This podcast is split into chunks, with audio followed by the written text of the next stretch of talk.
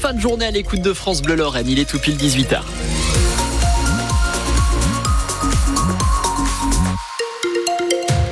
Anaïg Haute, bonsoir. Bonsoir, et ça bouchonne sérieusement sur la 4. Oui, 6 km d'embouteillage, c'est euh, ce qui se passe en fait euh, sur l'autoroute A4, alors principalement dans le sens Strasbourg-Paris. Merci d'ailleurs pour vos appels au 03 87 52 13 13.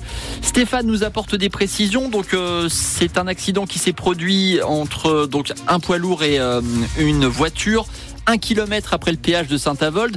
Juste après le péage, plus rien. Et par contre, ça circule sur une seule voie de chaque côté. On va refaire un point complet dans quelques minutes sur France Bleu Lorraine. Anaïg, l'agriculture placée au rang des intérêts fondamentaux de la nation par Gabriel Attal, au même titre que la sécurité ou sa défense. Et oui, et ça n'empêche pas les agriculteurs du Grand Est de manifester. Le Premier ministre a annoncé aujourd'hui de nouvelles mesures, une troisième loi Egalim d'ici l'été pour améliorer le revenu des agriculteurs, des facilités pour l'emploi des saisonniers étrangers dans les fermes et l'abandon de l'indicature NODU qui sert à réduire l'usage des pesticides au profit d'un autre indicateur européen, celui-ci. Il n'empêche, les agriculteurs restent mobilisés alors que s'ouvre samedi le salon de l'agriculture à Paris. Chez nous, en Lorraine, eh bien, pendant que Gabriel Attal s'exprimait, une trentaine de membres de la coordination rurale du Grand Est se sont rassemblés avec quatre tracteurs à Nancy devant l'agence de services et de paiement chargée de distribuer les aides européennes agricoles.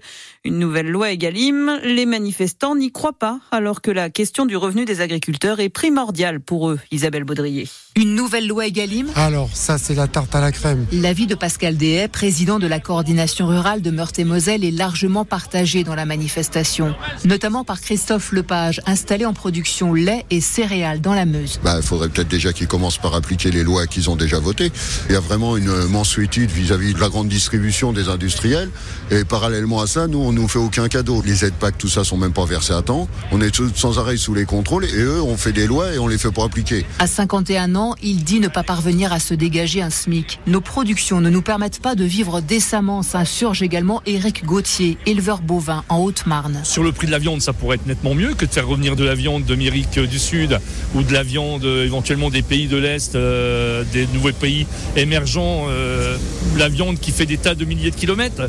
Bien souvent, le prix, le prix, le prix du kilo de viande, c'est bien sûr. Vivre du métier, car c'est le renouvellement des générations qui est en jeu, selon Pascal Dehay. Vous avez des capitaux ne serait-ce que matériel, foncier, euh, bâtiment, plus toutes les contraintes administratives. je ne vois pas comment on peut installer des jeunes à leur dire dans 5 ans, vous allez avoir un revenu, fonder une famille comme n'importe quel citoyen. Non, c'est pas possible. Un agriculteur sur deux partira à la retraite d'ici 2030. Reportage signé Isabelle Baudrier. L'enseigne Chaussea fait une offre de rachat pour les magasins Chaussexpo. L'entreprise basée à Valeroy dans le pays propose de reprendre 70 magasins et 274 emplois, soit un tiers des effectifs.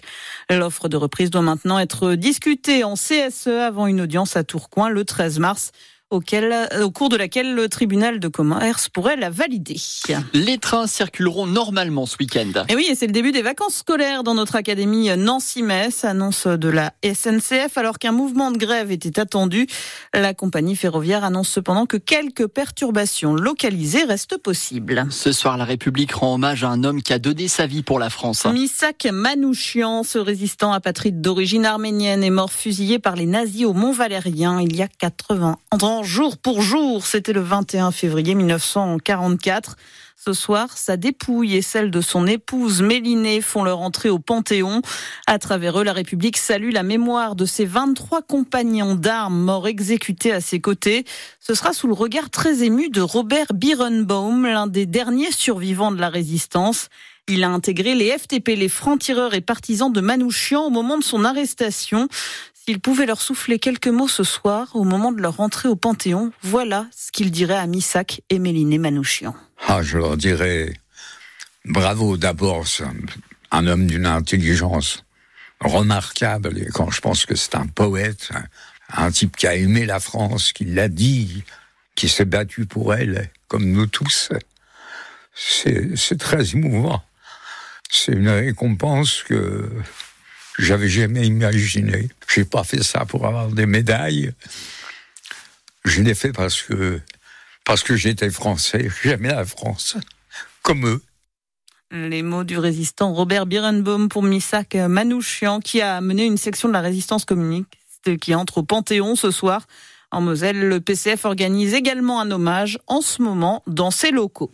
Jusqu'à 100 km heure en rafale, ça va décoiffer hein, demain en Lorraine. La région est placée en vigilance jaune au vent par Météo France et ce, dès 6 heures du matin. Dès la matinée, on attend des vents jusqu'à 60 à 70 km heure et ça s'intensifiera encore en fin de journée avec des rafales jusqu'à 90 km heure et même ponctuellement 100 km heure entre 16h et 20h.